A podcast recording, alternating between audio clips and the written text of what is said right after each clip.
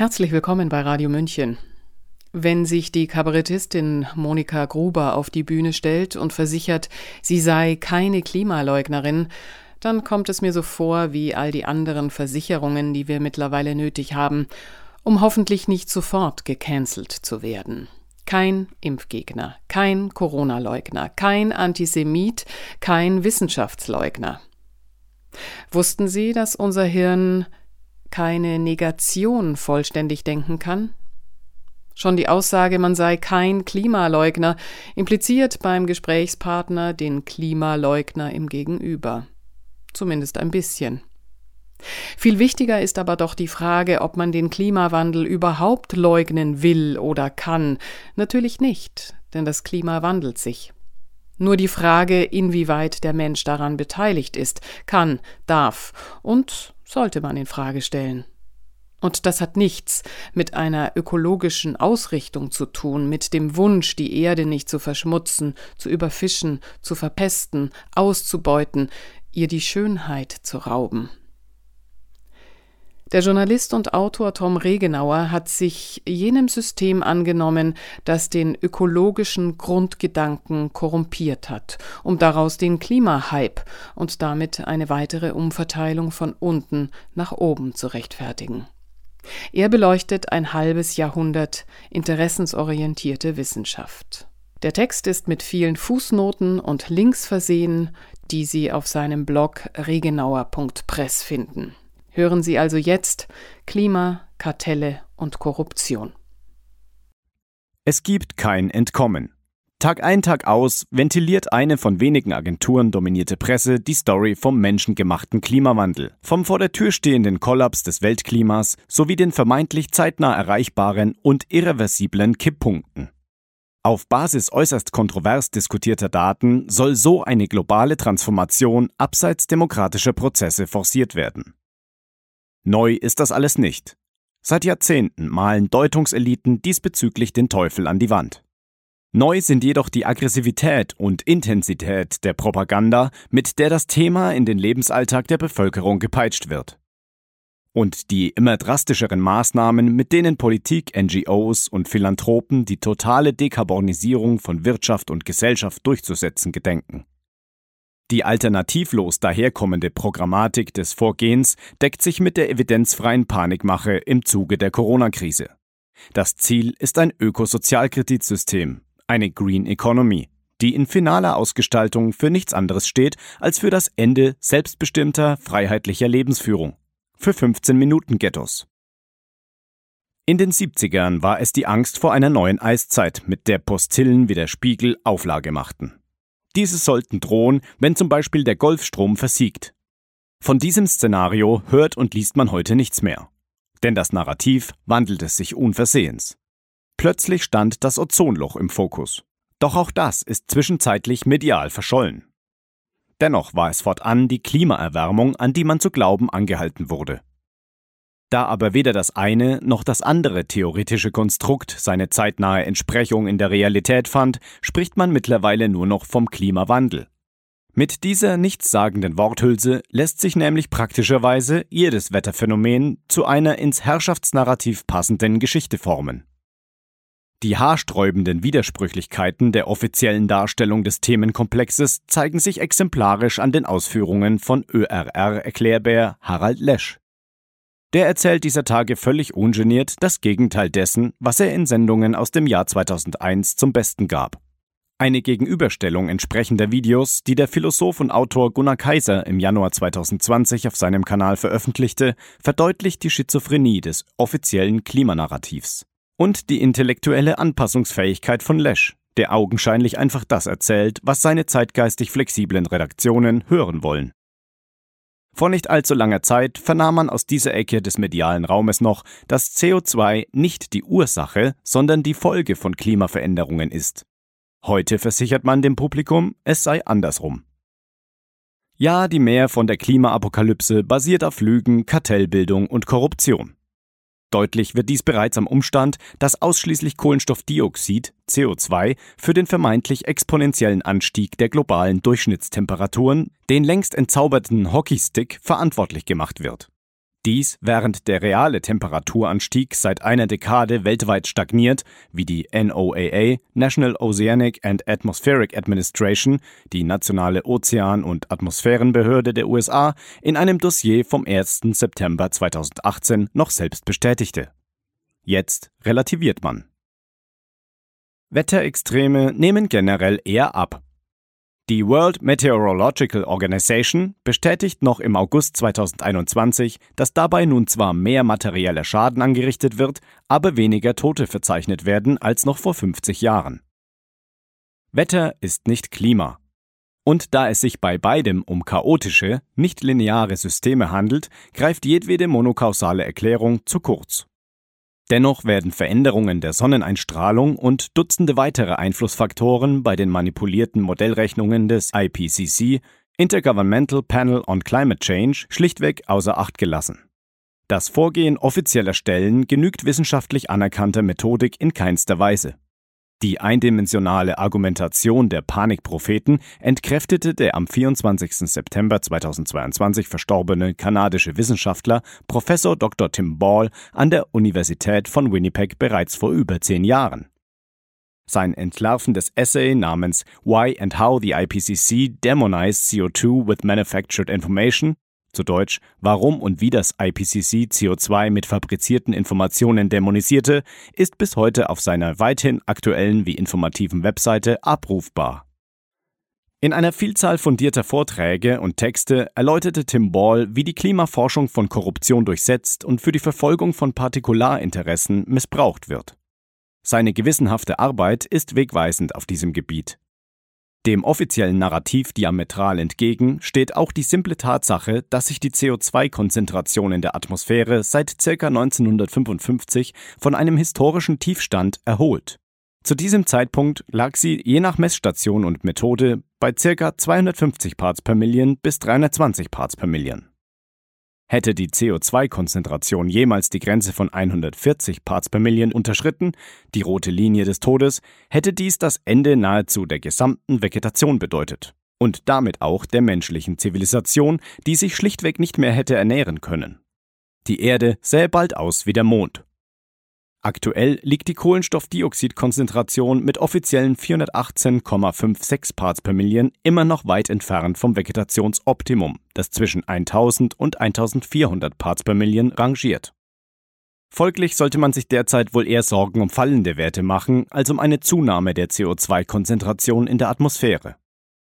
Selbstverständlich hat der korrumpierte Wissenschaftsbetrieb es zwischenzeitlich geschafft, diverse gewagte Studien zu produzieren, die das Gegenteil behaupten und versuchen, das Vegetationsoptimum umzudeuten oder die CO2-Absorptionsleistung der Pflanzenwelt herunterzurechnen. Allerdings fällt selbst dem Laien auf, dass die Thesen dieser Nudging-Elaborate alles andere als schlüssig sind und oft jeglicher Logik entbehren. Oft stellen sie anerkannte wissenschaftliche Erkenntnisse ohne jeglichen Beweis auf den Kopf. In welchem haarsträubenden Umfang die dem offiziellen Narrativ zugrunde liegenden Messungen, Daten und Modellrechnungen manipuliert und gegenteilige Erkenntnisse zensiert werden, hat der Biologe und freie Journalist Markus Fiedler unlängst in zwei ausführlichen im Schriftbeitrag verlinkten Artikeln herausgestellt. Darüber hinaus gilt es sich zu vergegenwärtigen, dass die menschliche Zivilisation für nur circa 4% des globalen jährlichen CO2-Ausstoßes verantwortlich ist. Der Rest ist natürlichen Ursprungs. Wer also glaubt, Kohlendioxid sei der entscheidende Hebel, um eine vermeintliche Klimakatastrophe abzuwenden, ist unweigerlich auf dem Holzweg. Denn mit Umwelt- und Artenschutz oder ernsthafter Wissenschaft hat die von Finanzeliten ausgerufene und im Kern betrügerische Green Economy herzlich wenig zu tun. Sinnbild für die Haltlosigkeit des Narrativs vom bevorstehenden Exodus des Homo sapiens ist der Umstand, dass allein die allseits gefeierte Apokalypsen-Dokumentation An Inconvenient Truth des ehemaligen US-Vizepräsidenten und Klimawandelapostels Al Gore gleich neun frappierend schwerwiegende wissenschaftliche Fehler enthält. Das bestätigte ein Gericht bereits im Oktober 2007. Dennoch werden die Inhalte dieser Dokumentation weiter verbreitet. Grafiken daraus haben ihren Weg in Schulbücher gefunden.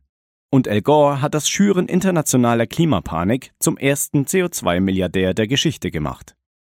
Stellt sich die Frage, wie kann es trotz all der Widersprüchlichkeiten, Lügen und frei nach Annalena Baerbock 360-Grad-Wenden, die im vorliegenden Text bisher beschrieben wurden, und das war nur die Spitze des Eisbergs, sein, dass das Narrativ von der menschengemachten Klimaapokalypse so verfängt?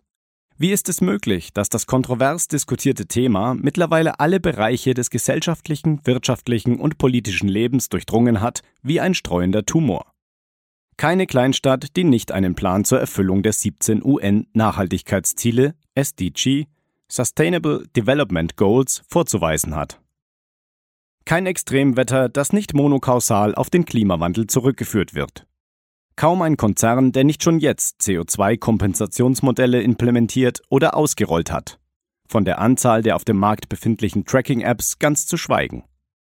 Schon die ausgerufene Energiewende hat derart umfangreiche Implikationen, dass man dem Komplex mit dem vorliegenden Format kaum gerecht werden kann.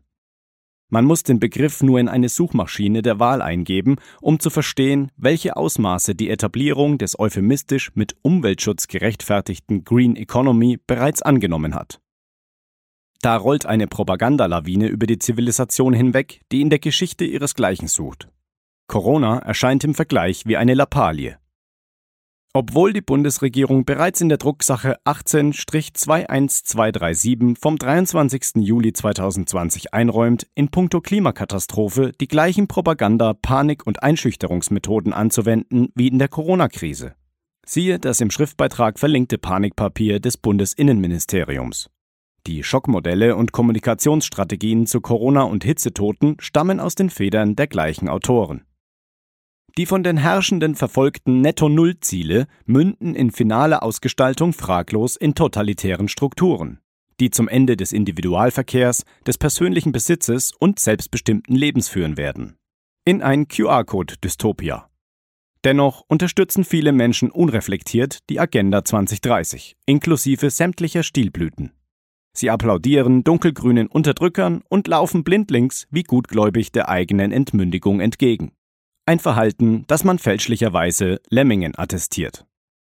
Da kleben sich jugendliche Vertreter einer vorgeblich letzten Generation bei grotesken Protesten auf Straßen und an Autos, Land auf Land ab werden sogenannte Energiewendegenossenschaften gegründet, zumeist von drögen Lokalpolitikern, abgehalfterten Architekten und Stadtplanern, die sich über entsprechende Subventionspakete supranationaler Organisationen, Klimastiftungen und Ausschreibungen bereichern.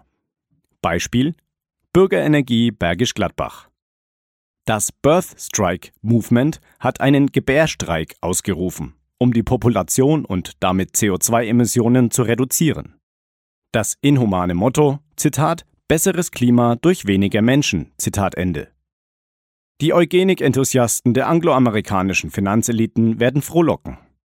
Auch die Konzernoligarchie transformiert in Richtung Agenda 2030. Man wittert goldene Zeiten in Sachen Nachhaltigkeitsökonomie. Siehe Haniel-Gruppe, die seit 1756 bestehende Familiendynastie, die dereinst mit Kohlezechen, Eisenhütten und Dampfschiffen Kasse machte. Nachdem die Holding zuletzt jedoch knapp 800 Millionen Euro Verluste einfuhr, Stand 2019, sucht das Management nun neue Geschäftsfelder und reformiert die Unternehmensgruppe, um sie zu einem Öko-Unternehmen zu machen und von der Green Economy zu profitieren. Die Haniel-Gruppe setzt sich aus den Familienclans der Haniels, Beisheims, Handelskonzern Metro und Schmidt-Ruthenbecks zusammen. Die Schmidt-Ruthenbecks wiederum sind die Gründer der Mercator Stiftung, einer vorgeblich gemeinnützigen Organisation, die über ein Kapital von weit über 100 Millionen Euro verfügt und Standorte in Berlin, Zürich, Istanbul und Peking unterhält. Pikant, die Mercator Stiftung war es, die im Jahre 2012 die Denkfabrik und Klimalobbyorganisation Agora Energiewende und in der Folge die Agora Verkehrswende ins Leben rief, ein von Korruption, Kumpanei und Parteienfilz durchsetztes Konstrukt, das zuletzt durch die von massivster Vetternwirtschaft zeugende Greichen-Affäre in den Medien präsent war. Über die wenig bekannte Mercator Stiftung und deren umso einflussreicheren Chef Bernhard Lorenz schrieb das Nachrichtenmagazin Cicero bereits im Jahr 2021, Zitat, in den vergangenen Monaten hat der umtriebige Stiftungsmanager gleich zwei Großprojekte auf den Weg gebracht. Der Klimaökonom Ottmar Edenhofer bekommt 17 Millionen Euro, um in Berlin ein Forschungszentrum für internationale Klimapolitik und Gemeingüter aufzuziehen. Und den früheren Umweltstaatssekretär Rainer Barke hat Lorenz gerade von der deutschen Umwelthilfe abgeworben, um mit einem Budget von 12 Millionen Euro eine Agora zur Energiewende zu leiten. In dem Gremium sollen Minister, Staatssekretäre, Spitzenbeamte, Manager und Techniker Probleme und Fortschritte besprechen und ihr Vorgehen miteinander abstimmen. Die Dimensionen der Projekte stehen symbolisch für das, was Lorenz aus der Mercator Stiftung gemacht hat. Früher hauptsächlich im Ruhrgebiet bekannt, ist sie nun bundesweit und auch international als New Kid on the Block präsent. Zuletzt mit einer promi-getränkten Kampagne. Ich will Europa. Seit Lorenz 2008 die Leitung der Mercator Stiftung übernahm, sind die jährlichen Fördermittel von 10 Millionen auf 60 Millionen Euro gestiegen. Das Geld stammt aus dem Vermögen, das die Duisburger Familie Schmidt mit dem Verkauf ihrer Metroanteile erzielt hat. Lorenz macht kein Geheimnis daraus, dass Mercator anders arbeiten will als die vielen tausend deutschen Stiftungen, die im Stillen Gutes tun. Zitat, wir wollen mit einer Mischung aus Projekten und Interessenvertretung den politischen Diskurs ändern. Zitat Ende. Sein Schlüsselwort dabei ist das englische Wort Advocacy. Während die Stiftungskonkurrenz bei Bosch und Bertelsmann jeden Eindruck zu vermeiden sucht, Selbstpolitik zu betreiben, macht Lorenz gar keinen Hehl daraus. Sein Budget nennt er gesellschaftliches Risikokapital. Lorenz hat eine steile Stiftungskarriere hinter sich. Begonnen hat sie nach dem Geschichtsstudium und einem Job bei den Grünen bei der Zeitstiftung, wo er von Theo Sommer lernte, stets passende Zitate von Gelehrten parat zu haben. Bei Vodafone arbeitete er, was ungewöhnlich ist, zugleich im Unternehmen und in der dazugehörigen Stiftung. Dann bekam er die Chance, die Hertie School of Governance aufzubauen. Zitat Ende. Ein ähnliches Kaliber Patrick Greichen, WEF-Mitglied. Ein Korporatist, der sich seit über zwei Dekaden in Politik, NGOs und Wirtschaft für die neofeudalistische Nachhaltigkeitsökonomie engagiert. Siehe seine Schlüsselrolle beim Kyoto-Protokoll. Greichen war von 2014 bis 2021 Geschäftsführer der Agora Energiewende und zudem eng verbunden mit der im Jahr 2000 gegründeten DENA, Deutsche Energieagentur, eine mit dem deutschen Staatsapparat verwobene, aber private GmbH mit 330 Mitarbeitern und einem Umsatz von knapp 25 Millionen Euro. Stand 2019. In der Rolle als Agora-Direktor kündigte Greichen bereits beim DENA-Kolloquium am 16. April 2020 ein 1 Millionen Wärmepumpenprogramm an. Lange bevor er im Dezember 2021 Staatssekretär in Robert Habecks von Vetternwirtschaft verseuchtem Ressort wurde. Ein Ministerium, das in Anbetracht der fragwürdigen Übernahme des mittelständischen Wärmepumpenherstellers Fiesmann durch den US-Konzern Carrier Global einmal mehr keinen Hehl aus seiner korrupten Geschäftspraxis zu machen scheint. Der trotz aller Skandale von den Grünen geradezu heroisierte Greichen erhält nach seinem Rauswurf nun übrigens 232.000 Euro Übergangsgeld plus 5.250 Euro Pension. Und zwar bis zum Ende seiner Tage, wie Business Insider am 17. Mai 2023 zu vermelden wusste. Notiz am Rande: Im Internet wurde jüngst kolportiert, dass Jutta A. Dönges, die unlängst Finanzvorstand bei Uniper, einem Skandal umwitterten, die umweltverseuchenden Energieunternehmen wurde, das der deutsche Steuerzahler letztes Jahr mit 15 Milliarden Euro retten musste, die Ehefrau von Patrick Reichens sei. Das Unternehmen dementierte dies in einer Pressemitteilung vom 16. Mai 2023. Es ließ sich bis dato nicht verifizieren, wer der Ehepartner oder die vier bei Wikipedia erwähnten Kinder von Dönges sind. Neben inländischer Einflussnahme mischen jedoch selbstredend eine Vielzahl internationaler Potentaten mit beim Panikpostulat vom meteorologischen Weltuntergang.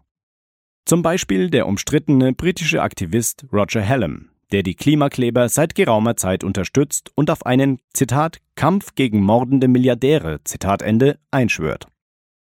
Man nennt ihn den Einflüsterer der radikalen Klimabewegung.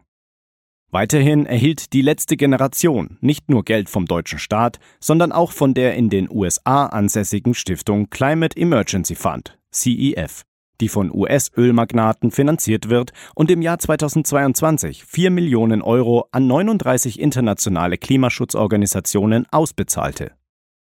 Aller damit verbundenen kognitiven Dissonanz zum Trotz verkörpert nun gerade eine weitere Schlüsselfigur für die Finanzierung der Klimawandelnetzwerke den Archetyp des bevorzugten Feindbildes der Temperaturrebellen. Gemeint ist der schwerreiche Philanthrop Hal Harvey, ein im Jahr 1961 geborener Lobbyist mit besten Verbindungen zur Rockefeller und Gates Foundation. Hal Harvey ist Präsident der Climate Imperative Foundation, einer Nichtregierungsorganisation mit Sitz in San Francisco, die über immense Budgets verfügt. Darüber hinaus ist er Gründer der am gleichen Ort residierenden Energy Innovation LLC sowie diverser anderer Stiftungen und Thinktanks in den USA, Europa und Asien.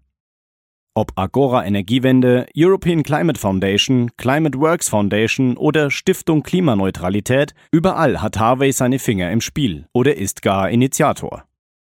Die Zeit überschrieb einen Artikel zu Harvey vom 20. Juni 2022 mit den Worten, Zitat, der mächtigste Grüne der Welt. Zitat Ende. Bereits anhand dieser noch recht oberflächlich gehaltenen Analyse des Klimanarrativs und dahinterstehender Netzwerke wird deutlich, dass sich auf Basis dieser zumindest als kontrovers zu bezeichnenden Sachlage keine weitreichende Implikationen aufwerfende Energie-, Verkehrs- oder gar Zeitenwende begründen lässt. Eine Entscheidungsgrundlage für derart einschneidende Veränderungen ist nicht gegeben. Das Narrativ steht auf tönernen Füßen und wird primär durch antidemokratische Einflussnahme nicht legitimierter Potentaten vorangetrieben. Allein eine Stadt wie Genf beherbergt über 700 NGOs, die zusammen fast 34.000 Menschen beschäftigen. Es braucht aus sozioökonomischer Perspektive nur wenig journalistische Eigenleistung, um zu belegen, dass es sich bei Biosicherheitsdoktrin, Nachhaltigkeitsökonomie oder One Health Agenda um Klassen- und Kulturkampf von oben handelt. Die Kernfrage ist daher, wie man dem mächtigsten Herrschaftsnarrativ unserer Ära auf psychologischer Ebene den Wind aus den Segeln nehmen kann. Denn ein halbes Jahrhundert massiver Indoktrination hinterlässt strukturelle Spuren. Es ist ein Endzeitkult, der ungleich stärker in der fundamentalen Weltanschauung vieler Menschen verankert ist, als es das Corona-Narrativ je sein wird. Denn er wird seit mindestens 50 Jahren medial installiert und seither kontinuierlich in das Selbstverständnis postmodernen Zusammenlebens einmassiert. Bio, Öko, Anti-AKW-Bewegung, Greenpeace, you name it. Konsens all dieser Strömungen, der Mensch ist das Problem. Der Feind. Sein eigener, eine autoaggressive, destruktive Startkoordinate. Die Wissenschaft hat dabei längst die Rolle klerikaler Führer vergangener Zeiten eingenommen und darf dementsprechend nicht mehr hinterfragt werden. Nicht von ungefähr titelte das Forbes-Magazin schon im Juli 2020 vielsagend, Zitat, You must not do your own research when it comes to science. Zitat Ende. Zu Deutsch, wenn es um Wissenschaft geht, dürfen Sie keine eigene Forschung betreiben. Wohin derart blindes Vertrauen führt, haben die mannigfaltigen Kollateralschäden der vermeintlichen Pandemie ebenso gezeigt wie die verachtenswerte Kriegstreiberei imperialistischer Hegemonien jedweder Ideologie während der vergangenen Jahrzehnte. Warum sollte man einer Prädatorenkaste vertrauen, die ihre Untergebenen nachweislich konstant belügt, betrügt und bestiehlt? Die Frage stellt sich derzeit vor allem in Bezug auf die Energiewende, die manch Eigenheimbesitzer aufgrund der Zusatz- und Sanierungskosten durch negative Realzinsen oder wegen neuer EU-Initiativen zur Enteignung von Wohneigentum das sauer verdiente Häuschen kosten wird. Der Immobilienmarkt ist instabil. Die Rezession oder gar Neuauflage der großen Depression steht ins Haus. Der Widerstand gegen die dunkelgrün dogmatischen Transformationsprozesse hält sich dennoch in Grenzen. Man hofft wohl wieder einmal, Wahlen würden etwas ändern. Doch das werden sie nicht. Denn die dysfunktionale moderne Fassadendemokratie beruht vor allem auf den Prozessen der von der Rand Corporation in den 1950er Jahren entwickelten Delphi-Technik, die Partizipation suggeriert, obwohl das Ergebnis bereits im Vorfeld feststeht. Das zeigte die Abstimmung des deutschen Parlaments vom 12. Mai 2023, bei der alle etablierten Parteien für eine Reform, meint Stärkung der WHO votierten. Ungeachtet der korrupten Strukturen und übergriffigen wie evidenzlosen Umtriebe dieser zweifelhaft finanzierten Organisation. Ob SARS im Jahr 2002-2003, Schweinegrippe im Jahr 2009-2010, das Zika-Virus im Jahr 2015-16 oder Corona. Stets stellte sich heraus, dass die WHO unnötig Panik verbreitete und mit den kriminellen Pharmakartellen zu deren Vorteil kooperierte. Die übergeordneten globalistischen Ziele eines supranationalen Verordnungsstaates unter Ägide der Vereinten Nationen und damit auch die Green Economy unterstützen alle UN-Mitgliedstaaten sowie alle etablierten Parteien. Und andere werden nie Mehrheiten erringen. Dafür werden Massenmedien, irrsinnige Wahlrechtsreformen und zunehmend antidemokratische Governance-Strukturen sorgen. Ein genauerer Blick auf die Entstehungsgeschichte des Klimawandel-Narrativs enthüllt ein Meisterstück von generationsübergreifendem Social Engineering. Während die Steuerung der Zivilisation über den individuellen Energieverbrauch ihrer Systeme bereits ein Kerngedanke der totalitären Technokratiebewegung der 1930er Jahre war und mit CO2-Tracking heute den Kerngedanken der Nachhaltigkeitsökonomie und der mit ihr assoziierten Überwachungsstaatlichkeit markiert, nimmt die Erzählung vor der menschengemachten Apokalypse, von der seit Dekaden vermeintlich zeitnah ins Haus stehenden Endlichkeit der Ressourcen und der angeblichen Überbevölkerung erst 1969 1960 richtig Fahrt auf. Mit der Gründung des Club of Rome durch David Rockefeller Sr. Die von der angloamerikanischen Finanzelite betriebene Organisation mit Sitz in Winterthur, Schweiz, veröffentlichte im Jahr 1972 ihren ersten alarmistischen Report The Limits to Growth. Sein Inhalt wurde dutzende Male falsifiziert. Dennoch gilt das inhaltlich entkräftete Pamphlet bis heute als Standardwerk und Referenzpunkt der Klimaapokalyptiker. Und der Club of Rome behielt seine Kernaussagen selbstredend bei. Trotz nachweislicher Fehler im Narrativ, durchschaubar politisierter Untergangsprophetie und einer löchrigen Beweisführung. Eine Vielzahl von düster in die Zukunft blickenden Publikationen wie The First Global Revolution von 1991 oder der Planet Emergency Plan von 2019 folgten. Die Propagandamaschine lief weiter. Die Massenmedien griffen das Thema dankbar auf. Sex und Katastrophen machen Auflage. Vor allem die Ölkrisen der 1970er Jahre waren Wasser auf den Mühlen der Klimaschutzinitiativen. Auch zeitigten diese das Ende des sozialliberalen Reform- und den Beginn des postmodernen Medienzeitalters. Die international vernetzten Finanz-, Konzern- und Adelseliten sorgten mittels Philanthropie und Infiltration von Agenturpresse, Wissenschaftsbetrieb, Gesundheits- und Bildungswesen für die profunde Verankerung des Narrativs in der DNA postmoderner Gesellschaften. Schon in Kindergarten und Grundschule begegnete ich selbst als Kind der 80er den Erzählungen vom Störenfried Mensch, vom Schädling Homo sapiens. Umwelt- und Naturschutz waren en vogue. Und der Mensch stets das Problem. Dabei sind es primär die Superreichen und Eliten, die gewissenlos die Umwelt verpesten und mittels korrupter Konzernplutokratie Raubbau am Planeten betreiben. Siehe Ex-Prinz Charles, der verschwenderische, mittlerweile König oder besser Despot von Großbritannien. Charles pflegte nicht nur über Jahrzehnte hinweg engste Verbindungen zum Sexmonster, Pädophilen und Vergewaltiger Jimmy Savile, er war es auch, der beim World Economic Forum den Great Reset verkündete. Der Thronfolger wirbt seit Dekaden für eine neue Weltordnung und verkündete bereits im Jahr 2009, der Menschheit blieben nur noch 96 Monate, um den Planeten zu retten. Doch die Erde hat augenscheinlich auch das Jahr 2017 überstanden. Der royale Spross gründete 1985 die Organisation Business in the Community, die später zum International Business Leaders Forum wurde. Dieses stellte seine Geschäftstätigkeit zwar offiziell im Jahr 2013 ein, die operativen Aufgaben führen jedoch zwei daraus hervorgegangene Organisationen fort, das International Business Leaders Forum Global sowie die Partnering Initiative.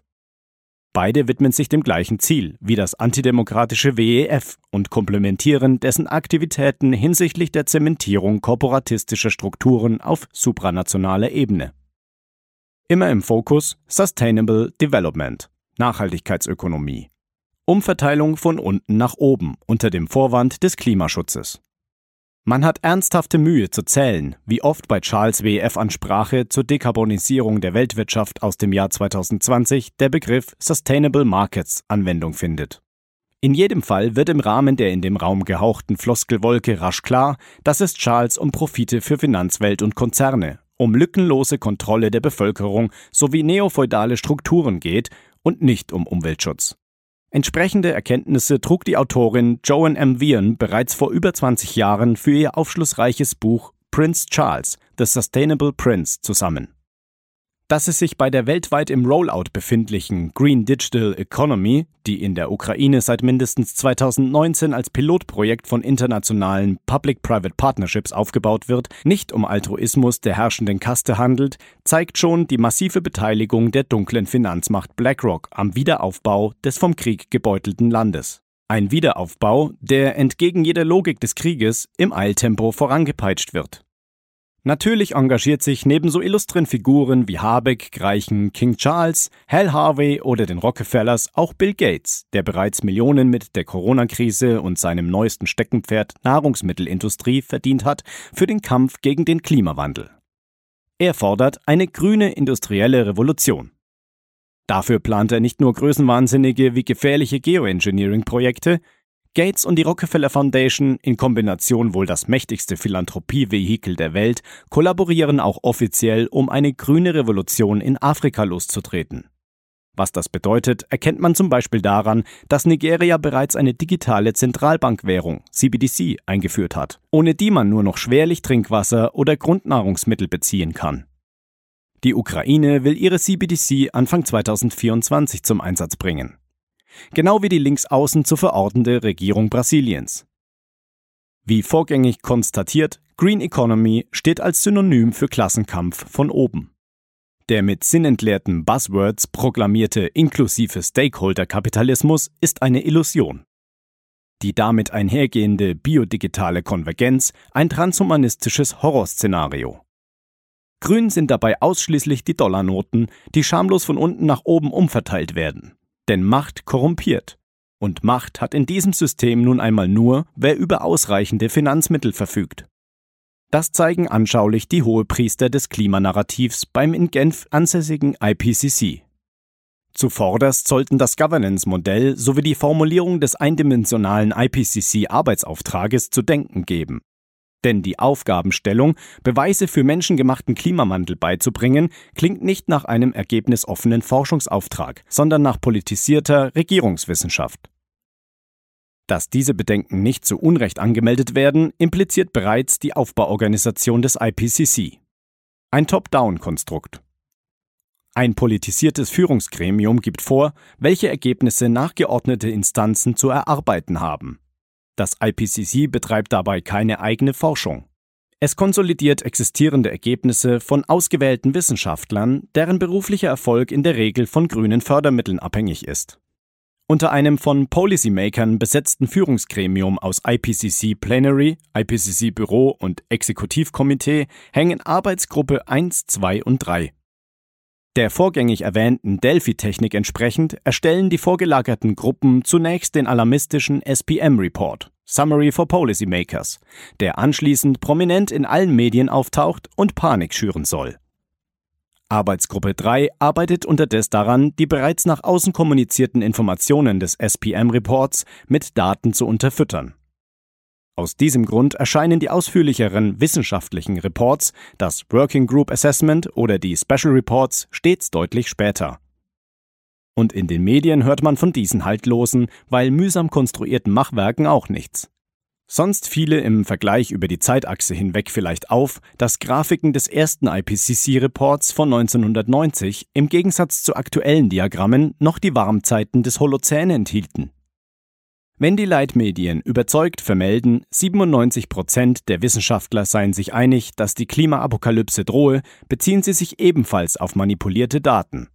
Auf politisch motivierte Direktiven des IPCC-Führungszirkels. Tatsächlich vertreten nur 0,54 Prozent der Wissenschaftler, die etwas zum Klimawandel schreiben, die These, der Mensch sei primärer Treiber des Phänomens. Demgegenüber stehen 1500 renommierte Forscher aus über 30 Ländern, die im März 2023 eine Deklaration publizierten, die nahelegt, dass es überhaupt keinen Klimanotstand gibt. Doch davon hört man bei UN, IPCC oder in den Massenmedien nichts. Die zensorische Intransparenz hat Methode, wie Judith Curry, Präsidentin des Climate Applications Forecast Network, CFAN, bereits in einem Editorial vom 15. September 2013 ausführte. Zitat Was Sie, IPCC SPM, sagen, die Erwärmungsrate seit 1951 betrug 0,12 Grad pro Jahrzehnt. Was das bedeutet, in seinem letzten äußerst einflussreichen Bericht aus dem Jahr 2007 behauptete das IPCC, die Welt erwärme sich um 0,2 Grad pro Jahrzehnt. Hier geben sie zu, dass die Geschwindigkeit der globalen Erwärmung massiv zurückgegangen ist, obwohl dies in einem Abschnitt über die jüngste Pause der Erwärmung versteckt ist. Nun stellt sich heraus, dass die tatsächliche Zahl nicht nur knapp über der Hälfte dessen liegt, was sie angenommen hatten, sie liegt auch unter ihrer niedrigsten vorherigen Schätzung. Zitat Ende. Auch im Rahmen des ClimateGate-Skandals aus dem Jahr 2009 wurde deutlich, dass das IPCC korrumpiert ist, falsche Daten veröffentlicht und von wissenschaftlichem Arbeitsethos nicht die Rede sein kann. Über 1000 geleakte E-Mails von führenden IPCC-Wissenschaftlern bestätigten damals, dass sämtliche Prognosen zugunsten von Partikularinteressen manipuliert werden. Auszüge der für Modellrechnungen verwendeten Softwarecodes enthalten Textkommentarzeilen, die darauf hinweisen, wo manuell einzugreifen ist, um die manipulative Hockeystick-Kurve zu generieren. Andere E-Mails zeigen, dass politisch Einfluss auf die Ergebnisse genommen wird. Vor allem dann, wenn der nun vermeintlich auf kurzen Zeitskalen kausal durch CO2 verursachte Temperaturanstieg auf selbigen sogar keine echte Korrelation aufweist. Eine waschechte Verschwörung also, um reale Daten und Erkenntnisse zu unterschlagen. So schrieb der Hauptautor des IPCC, Kevin Trenberth, an seine Kollegen Mann, Santa, Wigley und Philip D. Jones sowie weitere führende Alarmisten wie Stephen H. Schneider und James Hansen, dass die Daten leider nicht stützen, was die manipulierten Klimamodelle im SPM prophezeien. Zitat Wo zum Teufel ist die globale Erwärmung? Wir fragen das hier in Boulder, wo wir in den letzten zwei Tagen Rekorde für die kältesten Tage seit Beginn der Aufzeichnung gebrochen haben. Tatsache ist, dass wir die fehlende Erwärmung im Moment nicht erklären können. Und es ist eine Farce, dass wir das nicht können. Zitat Ende. Weitere E-Mail-Auszüge von Philip D. Jones, die eine deutliche Sprache sprechen, lauten wie folgt. Zitat Ich kann keines dieser Papiere im nächsten IPCC-Bericht sehen. K und ich werden sie irgendwie draußen halten, auch wenn wir neu definieren müssen, was Peer-Review-Literatur ist. Die Australier sind besorgt, dass dies einen etwas konservativeren Umgang mit den Risiken darstellen könnte, als sie von CSIRO, Commonwealth Scientific and Industrial Research Organization, hören. Insbesondere wünschen sie sich, dass der Abschnitt zu Schwankungen und Extremereignissen nach Möglichkeit aufgepeppt wird. Zitat Ende. Obschon also seit spätestens 2009 öffentlich bekannt ist, dass den Vier-Porn-Elaboraten des IPCC nicht zu trauen ist, bilden die Ergebnisse des zwischenstaatlichen Ausschusses nach wie vor die Grundlage der United Nations Framework Convention on Climate Change, die 1992 von 165 der 198 Mitgliedstaaten ratifiziert wurde. Am 13. Juni 2019 gingen die Vereinten Nationen zudem eine strategische Partnerschaft mit dem Weltwirtschaftsforum ein, um, Zitat, gemeinsam die Implementierung der Agenda 2030 für nachhaltige Entwicklung zu beschleunigen. Zitat Ende. Das ist supranationaler, totalitärer, übergriffiger und neofeudalistischer Korporatismus in Reinform. Denn demokratisch legitimiert wurde keine dieser Organisationen, Entscheidungen oder Agenten. Im Lichte der vorliegenden Informationen muss man, zumindest wenn man der Logik noch nicht ganz entsagt hat, folgerichtig konstatieren, wie auch immer man den verschiedenen Interpretationen der Datenlage in Sachen Klimaveränderungen gegenübersteht, als Demokrat ist man zumindest gezwungen einzugestehen, dass man auf Basis eines auf derart dünnem Eis manövrierenden, kontrovers diskutierten Narratives, das von korrumpierten Wissenschaftlern und korrupten Finanzeliten bestimmt wird, keine weitreichenden Entscheidungen für die gesamte Zivilisation oder die Weltwirtschaft treffen darf. Ein transparenter, in der Breite geführter wissenschaftlicher, gesellschaftlicher und ökonomischer Diskurs wäre vonnöten, um relevante Sachfragen zum Themenkomplex Klima zu erörtern und ein Fundament für demokratische Entscheidungsfindung zu schaffen. Jedes anderweitige Vorgehen ist kategorisch abzulehnen. Eine oktroyierte Zeitenwende auf Grundlage der vorgängig beschriebenen Daten oder Sachverhalte kann nur als neofeudale Machtergreifung bezeichnet werden auch wenn das von einem halben Jahrhundert Klimapropaganda manipulierte Publikum der Leitmedien der eigenen Entmündigung frenetischen Applaus spendet. Sie wissen es nicht besser. Zumindest bis jetzt. Sie hörten Klima, Kartelle und Korruption, ein Beitrag des Journalisten und Autoren Tom Regenauer. Nachzulesen ist der Text mit allen verlinkten Quellenangaben auf seinem Blog regenauer.press. Mein Name ist Eva Schmidt und ich wünsche mir und uns die Rückkehr der echten Ökologiebewegung, die Ehrfurcht vor diesem Planeten und unserer Natur. Ciao, Servus.